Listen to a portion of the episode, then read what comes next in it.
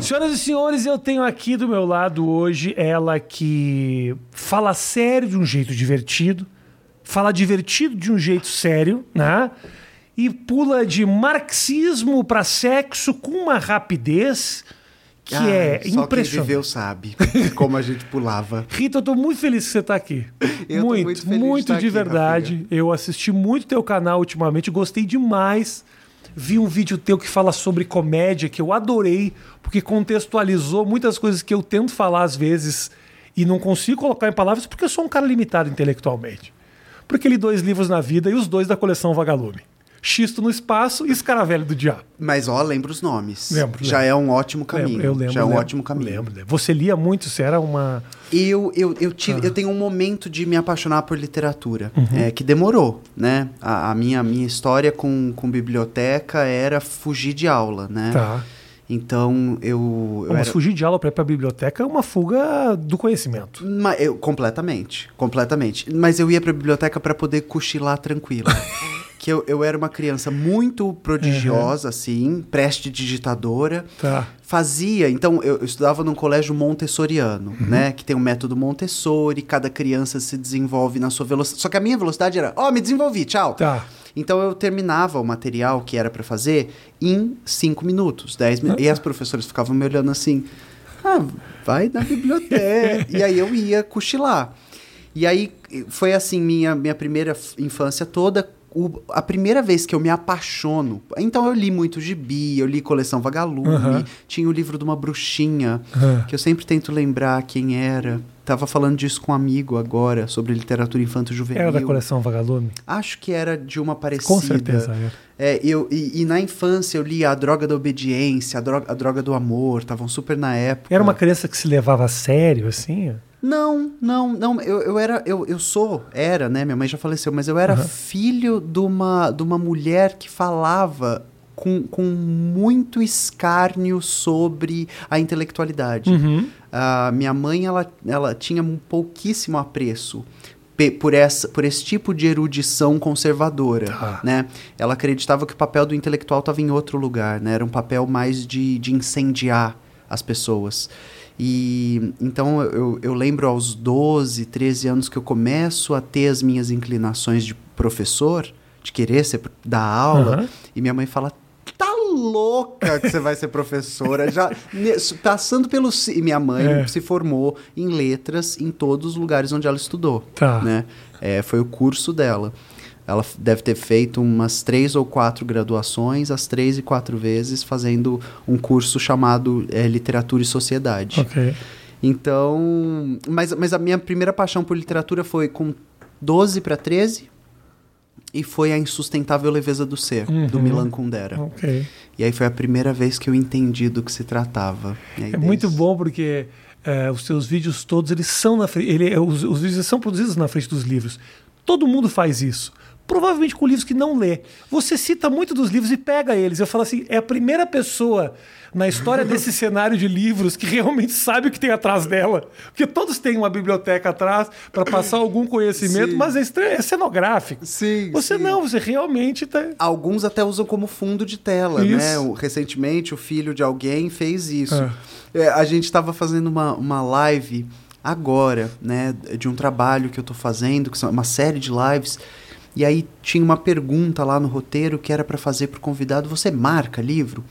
E o convidado falou: "Não, nossa, eu tenho, é, para mim, se você pegar o livro, parece que ele nunca foi. Para mim, livro, nossa, imagina, quando eu preciso, eu marco uma página num caderno que eu tenho. Então tem o Ah, nome do livro e a caderno de página, anotações, é. E aí eu falei: "Ah, comigo é igual". Assim, fui aqui para trás, peguei o Capital, um volume que eu tenho, que foi o primeiro que eu li, tararã. Puxei, ele já abriu numa página gasta, de tanto que né, ele abre sozinho. Aí abriu na página inteiro grifado de rosa, anotação de caneta. Eu falei, é o meu jeitinho. Detona. É. Me fala uma coisa, ah, como é que surgiu o teu, a tua vontade de produzir, de, de transformar esse conhecimento que você teve através do estudo num projeto legal assim de, da, de internet como é o teu canal hoje onde surgiu esse empacotamento do Sim. jeito que ele é porque ele é muito bem feito muito bem produzido tem muita piadinha tem muita ah, tem muita ironia você naturalmente Eu, eu acho que sim. é um ser assim É. mas acho que os, os teus vídeos a tua produção ela, ela, ela combina muito com você assim, é muito legal É, e, e eu acho que esse é o ponto central. Não há, não há muito planejamento. Não é uma coisa como, ah, vamos aqui traçar uma estratégia para. ah, então eu, eu sempre costumo brincar que, que é, é uma série de, de, de escolhas, né? Na maioria das vezes, más, más escolhas, tipo meu nome, né? Você Que se é- arrependeu Nossa, né? até, até hoje. Agora a pegou. Galera, a galera dá as notas na imprensa, tem notícia, às vezes manchete. Eu, tô, eu estou no evento, fui convidada para falar sobre a reforma administrativa para servidores públicos. Aí o meu nome tá lá: Rita Vó Dulce, Von Dutti, Von Hunter, Von. Von Hunt É. É. E aí vai. Então, eu, eu brinco que é uma série de, de escolhas, de más escolhas, Entendi. né? Que me trouxeram até aqui. Mas, mas o canal, ele, ele começa de uma forma completamente inusitada. Eu, eu estou numa festa, uma festa importante para a cena drag na época, que era a Priscila, era a maior festa drag que a gente tinha aqui no Brasil. E eu estou lá na, na plateia Uhum. e o meu show é só no final da noite, assim. Então eu tô lá na plateia e de repente alguém chega. Eu tinha acabado de participar de um, de um reality show no YouTube Uhum, chamado Academia, de Drags. muito exato. legal. Uhum. Ai, desculpa pelas perucas sofridas é quem tá assistindo. legal ah era ok. E é, nossa. E só quem viveu sabe. Aí, quando. Me... Mas vamos falar do reality, que tem umas Vamos. coisas muito boas, porque o reality ele é, ele é inspirado num reality, tem uma estrutura maravilhosa, mas ele é feito com o que dá. O que deu. É. E, e- e eu acho que esse é- essa é a coisa, É sabe? que faz bom. ele cair nas É graças. Brasil, é Brasil, É, é é o que Brasil. tem pra hoje. É. A Silve- é o bordão da Silvete, é o que tem pra hoje. Uhum. E aí puseram a mão no meu ombro, eu virei, era uma menina desse tamanho, a Rochelinha, que é a Carol, nossa amiga, que no, no canal chama Rochelle. Uhum. E aí ela tava completamente alterada já, todo mundo tava, isso era duas, três da manhã. E aí eu virei ela falou: Escuta, a gente tem uma produtora de vídeo. Aí eu virei assim, falei, ah. Ela, você não quer ter um canal no YouTube? Isso era, só que isso é muito antes da ideia de ter canal no YouTube. Tá. É, eu, eu acho que drag queens no YouTube, talvez a gente tinha duas na época, falando sobre maquiagem, tarará. E aí eu, ela me puxou, eu achei que era uma piada, uma brincadeira. Virei com a voz da Julia Child, sabe? A primeira cozinheira, sabe quem é? Eu, não- eu vou, vou, vou fazer. Tem essa senhora Tá. chamada Julia Child. Ela atuou para o Serviço de Inteligência norte-americano na Segunda Guerra E Mundial. cozinhava. E co- não, ela, ela só cozinhava. Para o serviço de inteligência Tá. Ah, ela norte-americano, cozinhava, tá. ela desenvolveu um óleo que a galera passava em explosivo submarino e repelia tubarão e golfinho. Então, graças ao óleo da Julie Child, eles conseguiam colocar bombas submarinas. é. E aí a Julia Child tinha uma voz muito característica. Ela- é, o primeiro programa de culinária da TV é dela, nos anos 60. E aí ela falava assim, uh, a voz dela, né? A... Gente, qual é o nome da... Meryl Streep. Streep. Minha- Eu, eu olho sempre pro lado que eu tenho meu ponto. Tá. Aí a Meryl Streep fez um filme dela, tarará. Uhum. E aí eu virei com essa voz e falei, ai, só se for um programa de culinárias. E aí eles começaram a rir, a gente, no outro dia, eles me mandaram mensagem, não era uma brincadeira, sentamos, traçamos ali um plano que era... ah, eu, é- eu sou vegana, na época eu estava começando a jornada no veganismo e falei, ó, eu topo se for para falar sobre política, Uhum. né?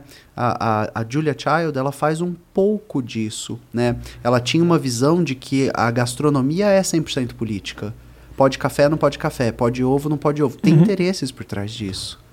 Você acha que eh, você falar de política e falar de, de marxismo, socialismo, de drag, o que, qual é, qual é o- o tempero que isso dá para o teu conteúdo? Eu, eu acho que ele desloca para lugares inesperados.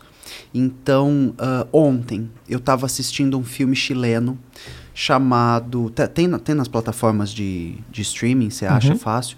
Chamado é, My, Sweet, é, My Tender Matador. Em- eu acho que em espanhol é, é Tengo Medo Torero.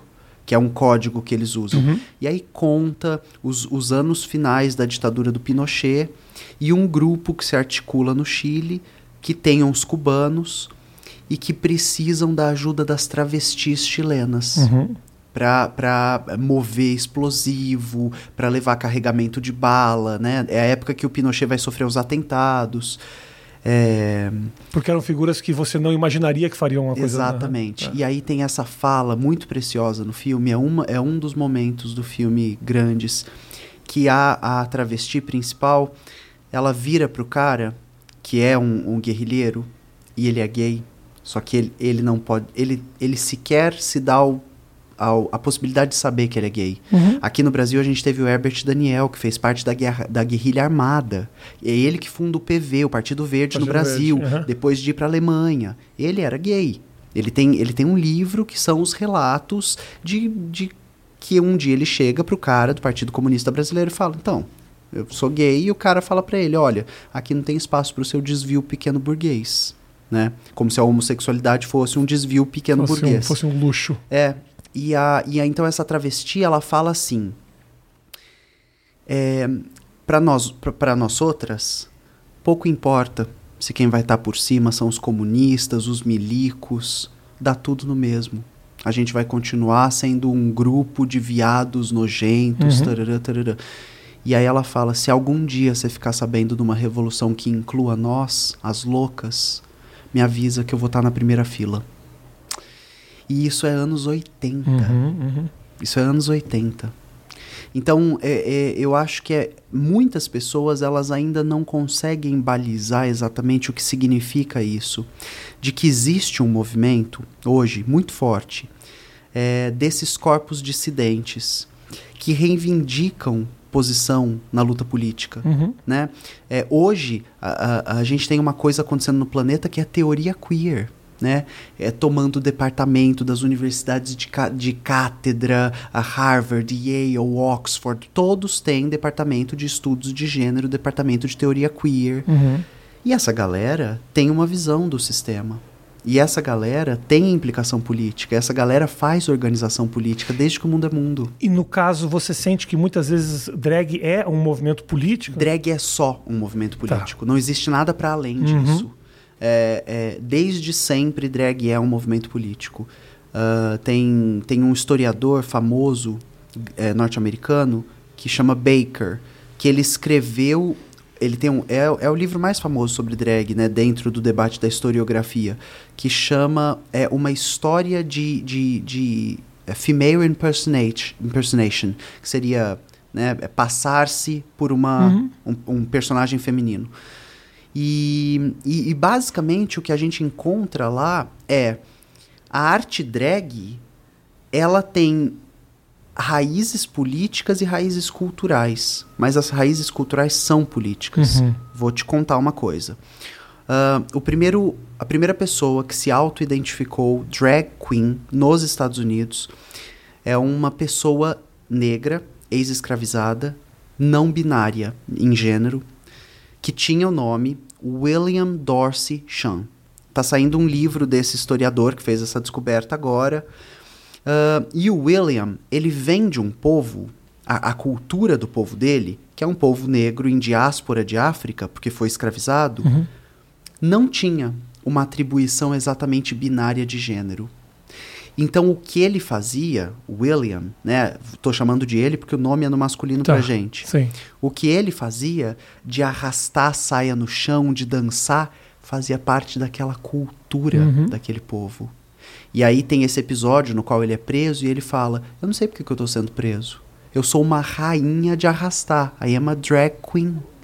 Então, Uhum. tipo, eu sou líder dessa Bonita cultura no bem- meu povo. Muito bonita essa história. É, e, e- e é, e é importante levantar esse, esse entendimento para que a gente consiga ajudar as pessoas que nos escutam, nos veem a entender que a ideia de um gênero binário, isso e aquilo, é uma importação europeia. O que, que eu estou dizendo? Aqui no Brasil a gente tem infinitos relatos. Chica do Manicongo, É, é a primeira história de uma travesti que foi perseguida pela Santa Inquisição no Brasil. Os documentos estão na Torre do Tombo, em Portugal. A Chica do Manicongo vinha de um povo onde se vestir de outro gênero, performar outro gênero, fazia parte da cultura. Uhum. Só que ela foi escravizada em África e trazida para cá. Só que ela é trazida com a cultura dela. Perfeito. Né? Uh, uh, o primeiro caso de homofobia no Brasil acontece no 1500. É, é o índio Tibira. O índio Tibira vem de um povo, um povo brasileiro, um povo originário, sim, sim, sim. que não tem gênero binário. No povo dele, na população dele, ele desempenha um papel feminino. O Yves de Vray, que é um, um colonizador francês, um missionário francês, vê aquilo e fala: esse cara tá com o demônio no corpo, uhum. isso é um absurdo. Amarra ele num canhão e explode o corpo dele na frente do povo, para avisar o que aconteceria. É o primeiro crime de homofobia da, é, da história do Brasil e está localizado no Brasil colônia todos os povos ameríndios, do Canadá à Patagônia, tinham um sistema de gênero em tríade. Homem, mulher e dois espíritos. Pessoas que eram habitadas pelo espírito masculino e o feminino, em maior ou menor grau. Todos tinham todos tinham. Nenhum povo que estava na América, é, os, Kaiowá, Cherokee, é, Tupi, Guarani, tudo rua de Maia, tudo rua de Perdizes. Tudo rua, tudo rua, ruia, tudo rua de, Mo, de Moemo, de lado Moemo do, né? É. Uh, e, e esses povos que aqui estavam, eles não tinham um sistema binário de gênero. E aí, eu espero que isso cause a, a revolução mental que é para causar, para que as pessoas entendam decodificar o mundo como duas únicas possibilidades é uma importação europeia. Uhum. Vem junto com a colonização, com a catequese, com. Qual. Ah, desculpa, Não é isso. Eu, qual, uh, qual o interesse por trás na Europa de haver essas duas identidades? Você me responde. Qual você acha que é? construção de família, propriedade, Perfeito. bens. Perfeito. Sim e não só. Uh, tem uma autora muito famosa aqui no Brasil, o trabalho dela repercute muito aqui, chamada Silvia Federici. Ela, ela é uma ítalo-americana, né? É, tem, tem uh, uma titularidade numa cadeira de universidade nos Estados Unidos, nasceu na Itália, é uma marxista e é uma das pessoas mais importantes fazendo o trabalho sobre a ideia de que existe e sempre existiu um trabalho nunca remunerado pelo capital. Trabalho sexual, de educar criança, de cuidar de velho, de cozinhar, uhum. de transar, de ter filho. Todos esses trabalhos foram organizados como essenciais, mas nunca foram pagos. Quando chega o momento de os pagar, eles são pagos com o mínimo possível. É, tenta imaginar todos os subempregos que a gente conhece. Uhum são papéis designados historicamente por mulheres e pessoas escravizadas. Cuidar de criança, alimentar, ensinar a andar, ensinar a falar, trocar Sim. fralda, são subempregos. Uh, o, o, o, a forma de sociedade que a gente conhece se organizou em cima da ideia de que um participa e um serve. A, a, ideia primeira né, de organização social é da mulher como subalterna do homem, como serva do homem. Né? A ideia do patriarcado está ancorada aqui. Um faz, o outro serve. Uhum. Né? E esse papel foi, foi separado por gênero. A ideia de que isso é uma construção e pode ser reconstruída mexe com um pilar muito profundo de poder da nossa sociedade, que é a forma com a qual a gente a organizou. Por isso, uh, drag é um movimento político para quebrar com essa estrutura a hum. princípio forçada e importada, né? Drag é uma representação artística desta luta política. Uh, drag é a ideia de que uma parte gigantesca de gênero é performance, é acessório, uhum. é adereço e pode ser aprendida tanto pode ser aprendida que a gente é treinado desde criança. Você já é mocinha, senta que nem mocinha, fala que nem homem, homem não chora. Existe um treinamento de gênero imbuído em nós do berço até a cova. A gente passa a vida toda sendo treinado para desempenhar gênero. Qualquer desempenho errado é imediatamente corrigido. Mas eu te pergunto uma coisa. dúvida minha. Tô adorando essa conversa. Sim. Ah, se é única e exclusivamente o treinamento que cria essa, essa o, o gênero, a, Uhum, uhum. a gente não mata um pouco a ideia de, da identidade daquele que é forçado a ser de uma forma e não se adapta? Me, Não- re- me repete a sua pergunta porque eu não, não entendo. É, eu às vezes também não entendo o que eu falo. Tá tudo bem. Super tranquilo. Tá tudo bem. A pedagogia da pergunta é sobre isso. É, É. sobre entender onde está a nossa dúvida. Eu digo o seguinte: se esse comportamento, Ah. se essa preferência, vou chamar de preferência. Aham. Chama de identificação. Identificação. É, não, exatamente porque o, o que exatamente essa é a pergunta. A maneira que você está me colocando Uhum. isso é como se fosse um conhecimento, é, um, é, um- é um aprendizado. É um aprendizado, é um, aprendizado. treinamento. Sim. E não tanto uma identificação, algo que eu descubro que eu sou. Me parece isso. E acaba não contrariando o conceito de identidade que você mesmo acabou de falar, chama de identificação. Vem comigo e pensa que para entender a sua pergunta a gente vai invertê-la. Mas deu para entender? Deu pra, deu pra- eu, eu vou te falar o que eu Fique acho que eu entendi. Tá bom, tá bom. Ah, o que eu acho que eu entendo é que você está me perguntando se é um treinamento, não desvalida a ideia de que haja identificação? Não. Porque a identificação está ancorada no mundo que se construiu a partir do treinamento. O que, que eu estou te dizendo? Eu me identifico com esses papéis. Uhum. Eu quero desempenhar esses papéis. Numa sociedade liberada de gênero, os papéis poderiam ser desempenhados por qualquer corpo. Uhum. Você consegue me Entendi. compreender? Sim, sim, sim, sim. Como a sociedade se edifica. Deixa, eu- deixa eu tentar dizer pra você o que eu quero dizer. Tá. Macho e fêmea não significam homem e mulher.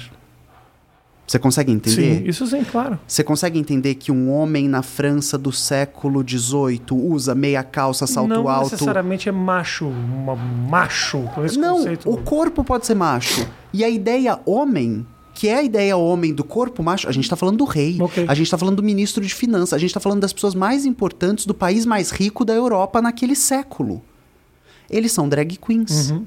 Eles estão de salto alto, meia calça, peruca, maquiagem. Sim. E não existe qualquer questão sobre a masculinidade deles. Aquele é o papel masculino daquela época. Outra época traz consigo outro papel masculino. Aí vem a, vem a questão. Uhum. A identificação está ancorada na prática. Qual é a prática daquele povo naquele tempo? Qual é a identificação daquelas, daqueles indivíduos, daquele povo naquele tempo? Uhum. Volta para o índio Tibira. O índio Tibira Coitado dos índios. vive num povo. A história do índio Tibira é terrível. Pois é. E ele, e, e ele foi morto por outro povo que não é capaz de entender que o que ele faz naquela cultura daquele povo é aceito. Que não é capaz de entender que a performance de um papel é estabelecida por um povo num tempo. E aí outro povo de outro tempo tem esse clash de falar Jesus Cristo, sendo que Jesus Cristo não existe para essas pessoas. Você imagina a quantidade de crimes terríveis que aconteceram, não só a respeito da identidade de gênero ou da- dessas características. O que fizeram nesse país quando chegaram? O Olha, que- você. É, é, é, é- é imprimir a força, um conhecimento que a gente sequer tinha. Eu não sabia nem do que eles estavam falando. Exato, exato. É você tá sendo punido, sentenciado por um crime que você não sabe que cometeu. Porque a ideia do crime não tá constituída na sua cabeça. Então, no Brasil, a gente teve crime de homofobia quase que simultâneo ao descobrimento do país, assim, E aí- considerado o descobrimento do Exato. país. E a- da invasão do país, invasão né? do país. É, é, pin- quando era Pindorama, tinham outros papéis e possibilidades de gênero. Quando passa a ser Brasil, passa a ter uma imposição de papéis e possibilidades de gênero. É, é, a ideia de primeiro crime de homofobia é um anacronismo, né? Só pra gente falar sobre. Porque não existe a ideia de homofobia. Sim. Né? Existe a ideia de pecado, crime, é, é, é, crime contra a natureza. Então, é, toda essa esse aparato de, de, de entendimento do mundo está sendo aplicado num mundo onde ele não cabe. Né? É uma importação. Uhum. É uma ideia fora do lugar. Como é que ah, essa. Bom, olhando, olhamos para trás, tem Índio Tibira, que já sofreu lá atrás essa história toda. Como foram esses processos do desenvolvimento da compreensão de identidade de gênero a, a, a, através dos tempos, assim? Como a gente está hoje? São múltiplos. É... Os momentos que a gente teve de, de aceitação e compreensão e depois a eleição do nosso... Nosso, nosso não, né? Meu não é. é do país. É. Estou falando enquanto Brasil. Nem meu, mas enquanto Brasil. É, eu, eu, eu acho que talvez como a gente faz um debate alicerçado na, já na ideia, a gente já colocou ela aqui, de que houve genocídio dos povos originários, né? houve aculturação, que é quando você apaga uma cultura, é, mata todos os membros de um povo. Uh, uh, o, último dos moicanos. Como será que o povo moicano vivia? Quais eram os costumes, as crenças, as ideias? A gente nunca vai saber. Sim. Eles foram apagados.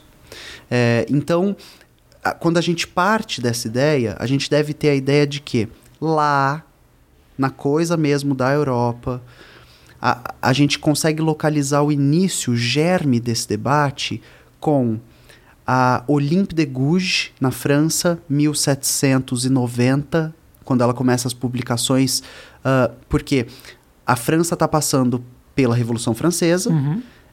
profundamente influenciada pelo Iluminismo, e existe uma declaração que virá a ser o que a ONU hoje tem, assinada por vários países no mundo, como Declaração Universal dos Direitos Humanos. Só que na França, ela está sendo urdida, feita, como Declaração dos Direitos do Homem e do Cidadão. E quando a Olympe que é uma mulher daquele tempo que já tem organização de mulheres, que já tem as câmaras de mulheres, né? Elas não são oficiais, mas elas estão se reunindo olha para aquele documento e consegue ver as lacunas bizarras, né? Todo homem tem direito à educação, é a educação que faz o homem. Esse cara é um barão, é um fidalgo, é um duque porque ele estudou para essa uhum. merda. E esse aqui é um camponês fudido porque ninguém deu instrumento para ele deixar de ser um camponês fudido. E ela fala engraçado, e mulher não pode ter acesso à escola, né? Que era a lei. Então, a Olimp vai escrever em 1791, se não me falha a memória, é a Declaração dos Direitos da Mulher e da Cidadã. Nesse ano, a Mary Wollstonecraft, que é uma inglesa, tá com ela na França e volta para a Inglaterra e vai escrever a reivindicação dos direitos da mulher. Né? Uh, então, a gente consegue localizar esse primeiro debate de que ninguém nasce mulher, torna-se mulher, ninguém nasce escravizado, torna-se escravizado, ninguém nasce negro como o outro do branco, torna-se através de um processo que no mundo está começando às voltas com o final do século XVIII, a uhum. final do 1700. Uhum. Que coisa Rita, eu tenho uma pergunta para te fazer que eu estava pensando enquanto eu estava assistindo o teu vídeo. Hum. Você tem uma, uma, um posicionamento político. Sim, todos temos. Todos temos, claro, mas você deixa ele muito evidente nos teus vídeos e tal. É. E, e, a gente vê uh, o que você pensa e o que você quer mudar. Uhum. Dá para saber, mesmo que, você, mesmo que você não diga isso abertamente, uhum. dá para nitidamente entender essa posição. Por outro lado, tem uma. Eu, eu, eu, tô tentando entender como é que você se divide, como é que hoje drag se divide entre eu preciso me posicionar politicamente, uhum. mas eu tenho a minha alegria, eu tenho uhum. a dança, você vê da academia das drags, uhum. que é uhum. uma loucura, uhum. quer dizer, uhum. como é que você faz para encontrar esse equilíbrio? Ou se é que precisa encontrar algum tipo de equilíbrio? Não sei se para mim não é uma mim, busca também. Não, para entre, mim. Você está entendendo? Entre o glamour, a loucura, a, a música, a dublagem, Sim. essas coisas todas que fazem parte desse universo. Sim, não, eu comecei a minha carreira fazendo show de striptease. É, eu, tem vários vídeos na internet. Uhum. Eu, eu. Aonde isso? Uh, na Priscila, por exemplo. Uhum. Né? Tem, tem, eu abro o show da Willam, que é uma drag famosíssima. É, a, a, casa tinha alguma coisa como 3 mil pessoas. E eu faço um show de striptease com bailarinos, com é, palco que gira, sobe, elevador. Showzão. Showzaço. E termino o show completamente nua com um tapa-sexo. É, não existe nenhuma distinção do que eu estou fazendo ali do que eu estou fazendo aqui. Uhum. Eu estou lutando contra um sistema de desigualdades, preconceitos, ideias fora do lugar, é, concepções de mundo descabidas. E do mesmo jeito que através da drag eu consigo mostrar, oi, é uma construção, dá Uhum. pra desconstruir, dá pra destruir. É, Eu faço, fazia isso no palco, faço isso nas aulas e faço isso na vida Aham. né? Para mim não existe nenhum desalinho. Ah, ah, o meu projeto é artístico, o meu projeto estético é meu projeto político.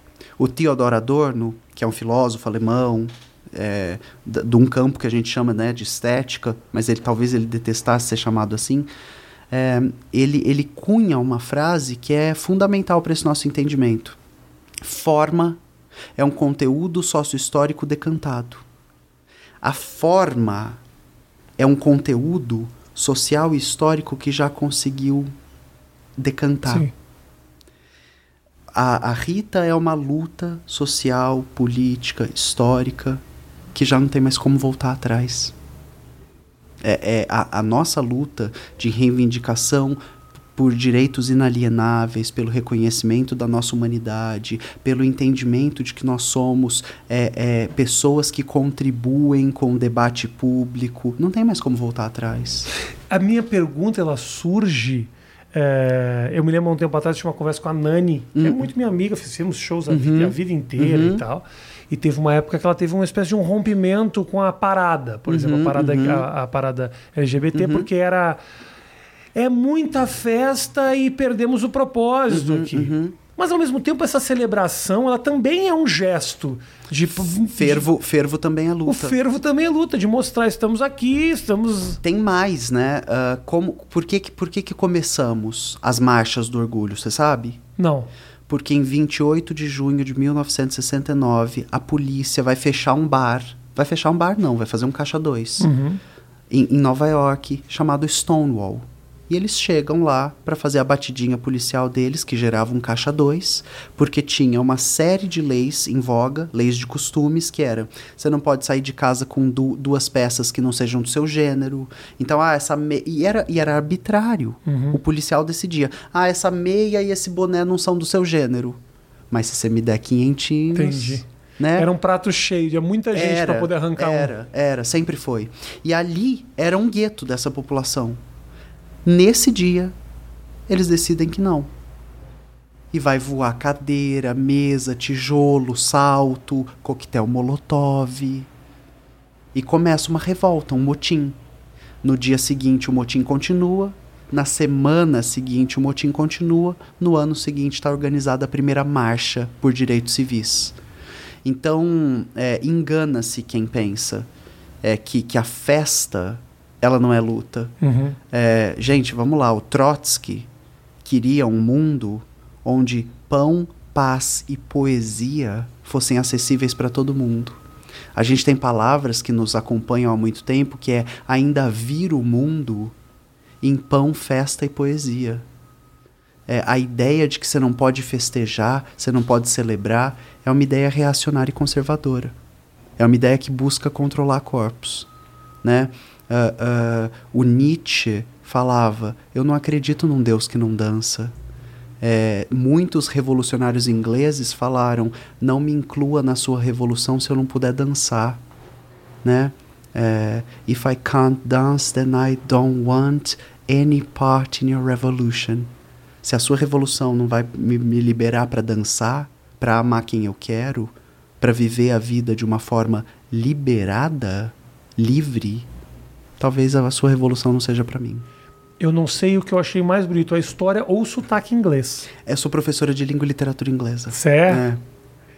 Que legal. Agora, a, a- mas você entendeu o que eu falei? A questão da. a- na cabeça de alguns, e você sabe, é um julgamento Sim. de quem não tem muito conhecimento. Até quem vê na televisão, às vezes olha isso e fala: Sim, mas e aí? E aí? Tamo- Exato. E aí, muito paetê, mas É. o que, que se quer? É só exibir? É só jogar na nossa cara? Bom, talvez, Talvez sim. jogar na nossa cara Seja um começo. seja o objetivo. Sim. Ah, eu me lembro que eu toquei, toquei dois anos na parada no carro da Trash 80. Era muito legal, era muito legal. Lá dentro você entende. Quando você está lá dentro, você entende ah, os. As diferentes eh, as figuras, o posicionamento, o que está se lutando. Agora, a imagem de cima da Paulista, obviamente, ele vai passar Uma festa. uma festa. Mas olha que coisa grande isso. Ocupamos a maior avenida da América Latina. E fazemos a maior parada do planeta. Aqui, né? É. Que coisa. Hoje, hoje você sente que. eh, bom, hoje a gente está com o presidente que é. Né? Mas ah, ah, ter um presidente como o que a gente tem hoje acaba unindo mais o povo nessa luta, acaba. eh, fazendo com que o público que não concorda tenha um pouco mais empatia por essa luta ou simplesmente dá voz àqueles que odeiam gays e homossexuais para finalmente externarem seus, seus preconceitos? Eu, eu não sei se é tão uma relação de, de causa e efeito. Tá. O que eu consigo dizer é que nunca antes na história. de- Um beijo pro Lula, né? Não, mas é que nunca antes na história desse país a gente. Por exemplo, ah, a MPB hoje é MP bicha. É MP preta. É, é, se você tirar as, as mulheres, as LGBT e, e, e as pessoas pretas, daí acabou a MPB do Brasil hoje. Jalu, Johnny Hooker, Lineker, é, é, Linda Quebrada, Jupe do Bairro, Glória Groove, Pablo Vittar, é, Criolo, Emicida. Tira, acabou. A cultura brasileira nos informa nesse recorte histórico que sem Tulipa Ruiz é... acabou. Acabou. E esse é um dado bastante curioso pra gente. É, durante a maior ascensão reacionária e conservadora, a arte está posicionada no polo oposto. Hum, é, é verdade, eu não tinha me dado conta disso. É, verdade. É um, é, é um gesto de, de resistência mesmo, né? Não só, né? Mas se a gente pensar que a arte ela dá forma para um conteúdo social, a gente sabe de, de que lado virá a derrota. Tem alguma algum tema no teu canal que você pode. Isso acontece muitas vezes comigo. Te falo um sofrimento pessoal. Coloca, assiste e fala. Não era nada disso. Já aconteceu isso com você? É porque você faz muita, muito estudo, muita pesquisa. Eu vi outro dia você falando, li quatro livros para fazer esse vídeo. Falei, nossa senhora, o que, que nós lemos aqui, ô Matheus? Não lembro nem bula de remédio para fazer isso aqui, mano. Só no calor do momento, só na emoção. Mas tem alguma coisa que você olha, ou a repercussão não é aquilo que você imaginava, positivamente ou negativamente? Eu, eu sinto, ma- mas eu, mas eu não me arrependo de nada. É, é, je ne regrette rien, né? Pra dar uma de Sérgio Moro. Depois de eleger o maior genocida da história do país, ele fala: não me arrependo de São nada. citações que né? são bonitas. Que herói. É, mas mas o, o- a questão é que ah, a construção do meu, do meu projeto ela, ela, ela é freiriana.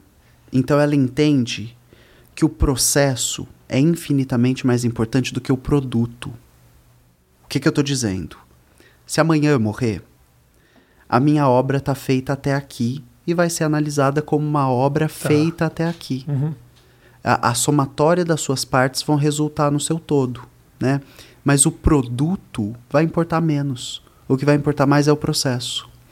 Ah, eu, eu, eu acho curioso que hoje eu sou o maior canal da esquerda ra- radical, né, que vai à raiz da questão, da esquerda marxista do Brasil. É, eu não sei se eu sou o maior canal da esquerda, eu suspeito que talvez sim. Ah, seguido, temos o canal de um homem negro, Jones Manuel, o canal de uma mulher ecofeminista, né, ecossocialista, Sabrina Fernandes. E, e, e, e é, e é um talvez um panorama de um movimento que a gente está tentando há muito tempo falar que raça, classe, gênero, sexualidade não são assuntos identitários, mas constituintes da reivindicação. Talvez a, a minha curiosidade ela fique no ponto de que o vídeo do meu canal mais assistido, que bateu um milhão de visualizações, é sobre não dá para basear sua vida na Bíblia. Depois que você entende que a Bíblia é resultado de um processo de interesse político, que cada papa que subiu ao poder é, regulou quais livros entravam, quais livros saíam. Mas é que é bom o vídeo também. É bom. Sim, vai. mas você É sabe. muito bom. Mas você sabe que me causa um estranhamento? Causa e não causa. Porque ah, a audiência consome o que lhe interessa. Uhum. Os vídeos mais assistidos do canal são sobre religião e amor. E a gente está no Brasil. Uhum. Agora, sim, mas o, o, o vídeo da Bíblia passa por muita coisa. Passa, trata- passa. Fala sobre Não questões fala- políticas, é, né? Não é, não, é, não é e nunca foi um vídeo sobre religião.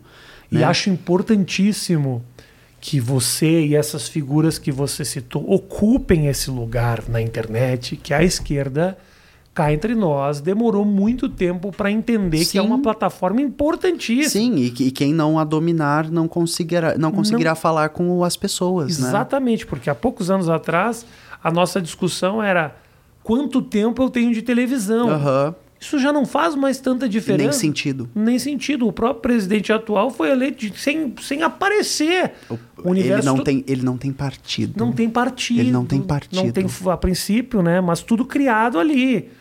Não só aproveitando ah, ah, o espaço da internet, como criando uma série de mentiras Sim, e como usando a internet como ferramenta. como ferramenta, mas é um espaço que a esquerda precisa olhar. Quando o Boulos vem aqui, eu sempre falo, o Sim. Ciro veio aqui, a gente fez Sim. agora semana passada, também da mesma forma. Começa a querer fazer, assim. né? Uhum.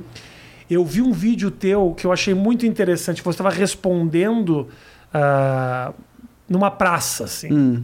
Eu achei muito legal num certo momento que alguém faz um comentário do tipo: quem não consegue ver a diferença entre drag e, E- e trans, trans. tem mais aqui pro inferno, uma coisa assim.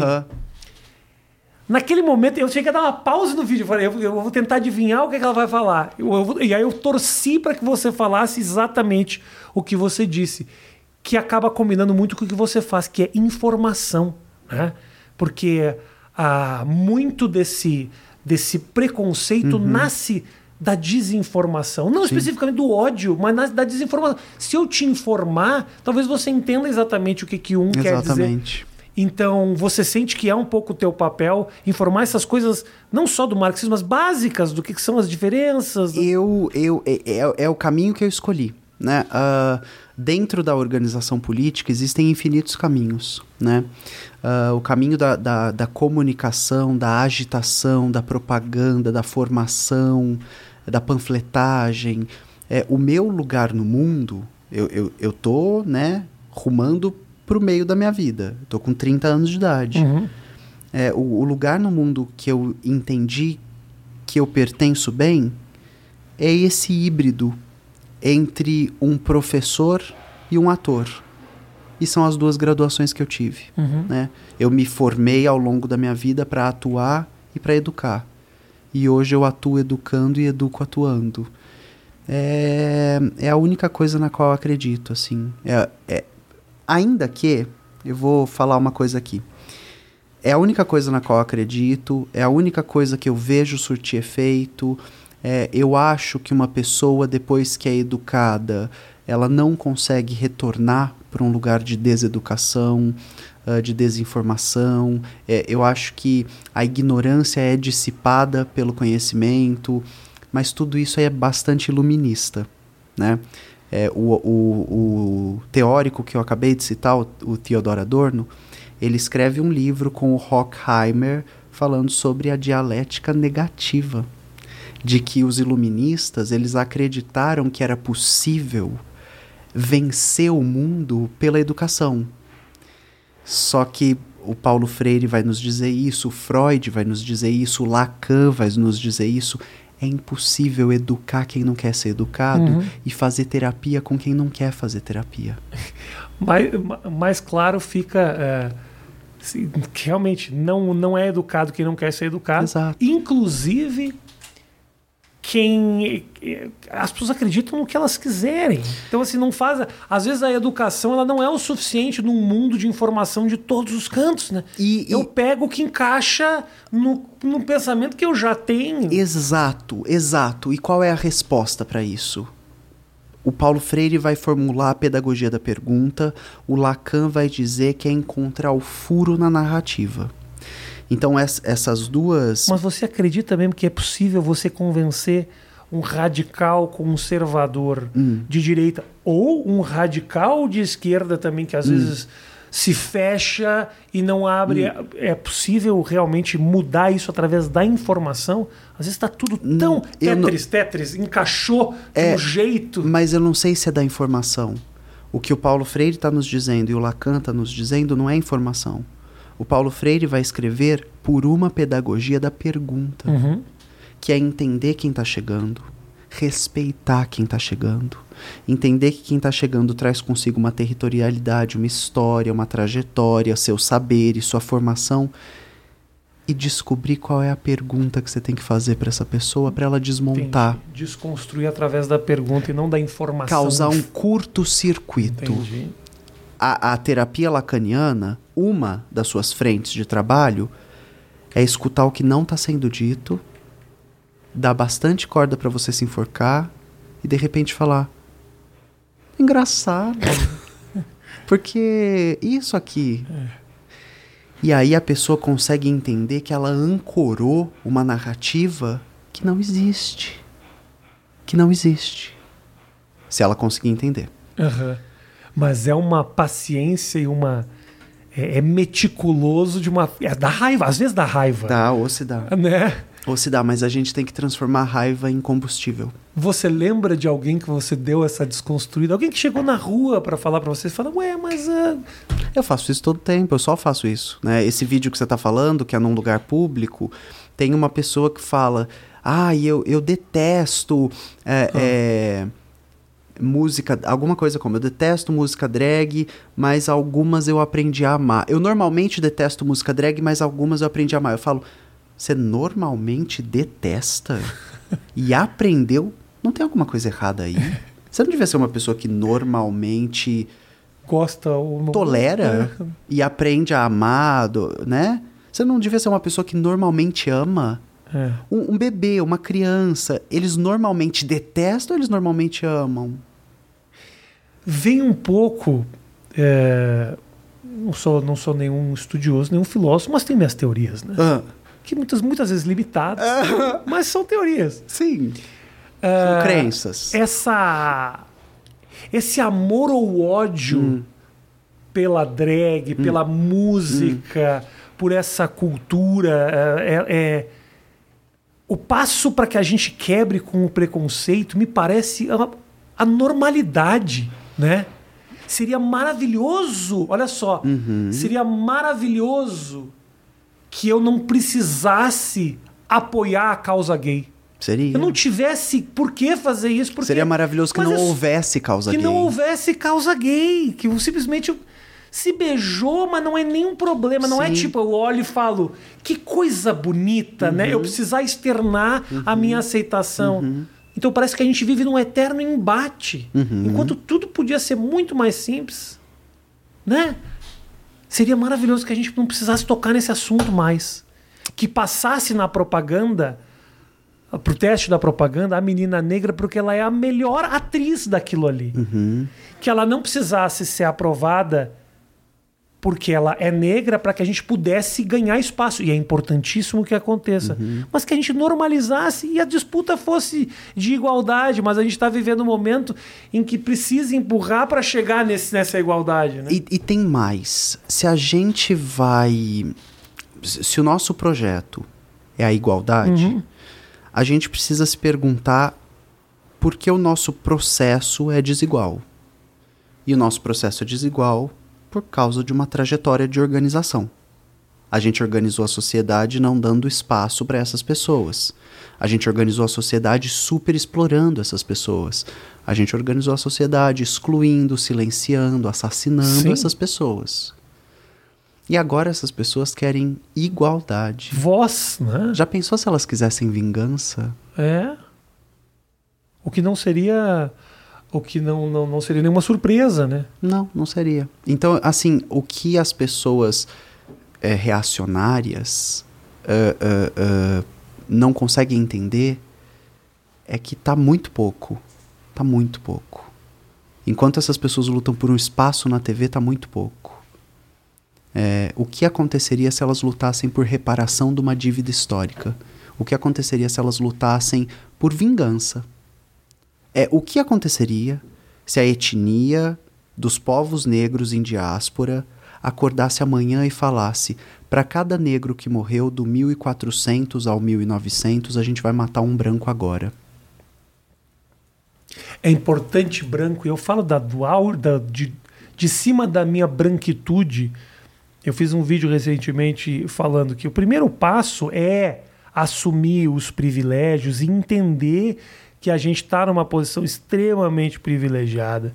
Que quando eu ia com meu amigo Márcio no supermercado, não tinha segurança que me acompanhava no hortifruti grangeiro. Uhum. Então, assim, é, vai demorar um tempo e nós vamos ter que engolir uns sapos, sim, durante um tempo para poder. Mas se você acha que está engolindo sapo, você não entendeu nada. É, retiro o que eu disse. É, usei a expressão errada. Porque não é sobre engolir É sapo. É sobre reparar um, uma- um mundo merda Você que a gente razão, recebeu. É isso mesmo. Não tem nada de sapo. Né? Se a gente está engolindo sapo, o que, que eles estão engolindo? Lava? É, não, tá certo. Né? Usei a expressão equivocada. É. Mas é isso mesmo.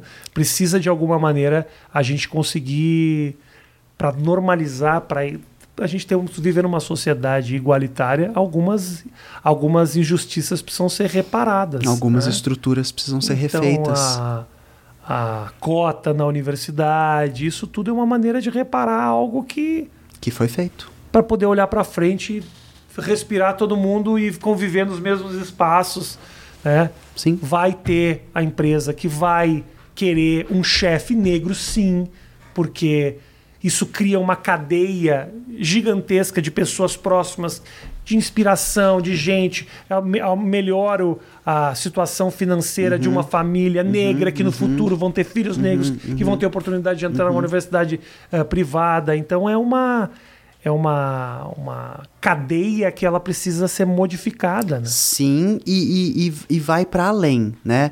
Existe esse interesse que é mercadológico, que é financeiro, mas a ideia de uma emancipação é a ideia de que não basta corpos diferentes ocuparem o topo, porque sempre vai ter a base. Então, assim, vai ter um chefe negro, mas as moças do café vão ser de que cor? Mas a tia da limpeza vai ser. enten- Entende? Então não, não basta apenas ocupar espaços do topo com corpos diversos. A gente precisa achatar topo e base para que tenha mais gente no meio. Precisa ter menos posição de liderança e poder e menos posição de subalternidade e serviço. A gente natural. Será que isso não. Esse processo, que é um processo que é um, né, um sonho que a gente consiga realizar isso, ele não é muito dificultado pela, pela situação financeira, né? Oh, Que a gente. que a história nos, nos relegou. nos relegou, Sim. e aí como é. É, é um passo de formiguinha. né? É, é, uma, é uma luta que a gente chama de materialismo histórico dialético, de que a gente constrói o futuro, mas não constrói ao nosso bel prazer, constrói em cima do que nos foi relegado por uma herança do passado. Os avanços que a gente pode fazer hoje são muito diferentes do que os, do, daqueles que a gente podia fazer no 1400 Uhum. e no 1500 e 600 e 700 e a tendência é conforme a gente consiga resolver questões aqui as gerações que estão vindo vão resolver outras questões Existe. Eu não quero entrar no papo velho do. Existe exagero Hum. no, no ativismo, porque eu já. Precisa de algum. Não tem ati- ativismo sem. Um, um- que você possa. Para você empurrar essa linha, você precisa exagerar de alguma forma, fazer algum barulho. sim. Quebrar uma, uma- um muro, você Sim, precisa fazer alguma coisa. sim. Mas. Eh, você se pensa na melhor maneira de se comunicar no meio desse barulho? Porque o que você falou agora da pergunta eu acho incrível. sim Que é uma maneira diferente e complementar, talvez, a gritaria, o Sim. protesto, a faixa. Sim. Mas é muito eficiente, né? Porque te- ele, ele propõe a pergunta. Ele propõe a- mas ele ele pressupõe horizontalidade se eu fizer a pergunta para alguém armado eu posso tomar um tiro Uhum. né? É, a, a, a, a história está repleta de relatos de o que, que- o que disparou a arma foi uma pergunta, né? É, a- as pessoas negras que a gente vê passando por um genocídio estavam segurando um guarda-chuva, uma furadeira, estavam andando na rua. Uhum. É, a pedagogia da pergunta, ela é em algum lugar uma possibilidade para um cenário, Uhum. né? Ah, quando as, as forças armadas nos Estados Unidos vão confrontar uma juventude de paz e amor, a ideia é eles têm armas, mas nós temos flores. Bom, então a gente já sabe quem vai tomar tiro. Eles têm armas, mas nós temos poemas. Então a gente já sabe quem vai tomar tiro. É, a, a, a, a- o conflito material, o poder material, é derrotado pela via material. Só que tem essa coisa mágica, que é quando a teoria atinge o povo, isso vira uma força material. A informação, você fala. Eu digo um outro modo de ver a realidade, porque eu não sei se é informar, sabe? Eu acho que tem mais a ver com formar do que informar. É, é, é poder formar um- uma, uma população que fale, não é nessa direção. Qual é a. a... Você. Quero falar de ti, Ah. pra gente. Estamos acabando nossa conversa e eu vejo que tem muita ideia. Uhum. Me parece que você tem muita ideia. No teu canal você tem sempre uma produção Uhum, diferente. Qual é o caminho? O que, que você quer fazer? Você fala assim, eu quero executar isso ou impactar dessa forma. O que, que você quer com o que você faz? o que eu tenho feito. É, e, e eu descubro à medida que faço. Ah, então, o que eu quero é chegar às pessoas e conseguir tocá-las em um lugar que as mova para um lugar onde elas queiram ir. Uhum. O que eu, em outras palavras, o que eu quero é ser capaz ah, de instaurar o desejo de outro futuro em outra direção nas pessoas que me acompanham. Só que isso é pessoal, né? Coletivamente, o que eu quero é educação pública de qualidade, melhores acessos, distribuição, é, é, menos possibilidade de exploração e opressão. É, e isso, isso é um projeto político, né? É entender que isso eu consigo, com- junto do trabalho de todos os meus camaradas, de todos os meus colegas, de todos os meus amigos, de todos os professores, de todos os brasileiros, entende? Claro, claro. Quanto mais gente, mais trabalho a gente consegue fazer. Muito obrigado. Eu que agradeço. Fiquei foi, muito feliz. Foi um prazer. Falei muita bobagem. Não, não falou nenhuma bobagem. Falou direitinho. Sim, mas tem uma coisa também que Vai. isso é um estado policialesco.